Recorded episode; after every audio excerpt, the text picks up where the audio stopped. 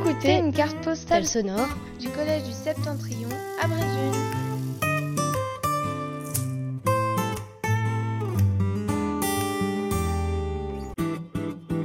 Vous écoutez une carte postale sonore du collège du Septentrion à Brésil. Mettez le son.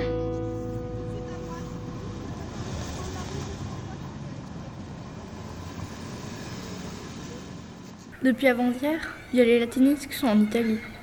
Bah là, on va commencer une semaine sans eux. Il y a aussi une petite nouveauté. On sera mélangé au quatrième 4. Je crois que je dois me dépêcher.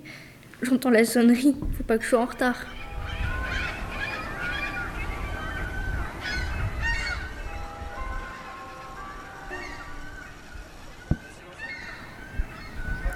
C'est un peu triste les courses en jeu. Mais bon, c'est que pour une semaine, ça va aller. Même s'il me manque quand même un peu, on va se débrouiller.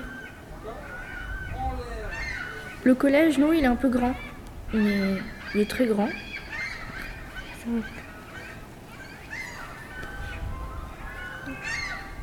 Il est surtout près de la plage, ce qui fait qu'on entend beaucoup les mouettes.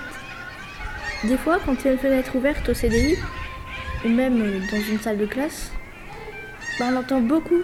Et c'est bien les bruits de la nature.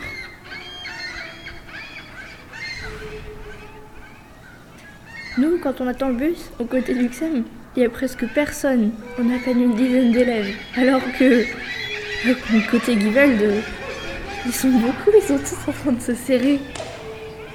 Des fois, quand on les voit, on peut s'imaginer des sardines en boîte. Surtout qu'en plus, a ma copine Chloé dans ce bus. Et bien souvent, bah, ils doivent attendre le deuxième bus parce que sinon, euh, ils vont finir debout. Ça, c'est drôle d'avoir une vie comme ça au collège.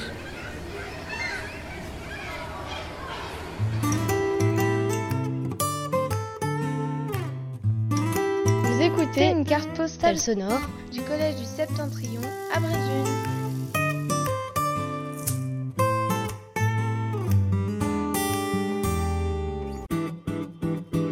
d'écouter une carte postale sonore du collège de Saint-Embryon à Bréduy.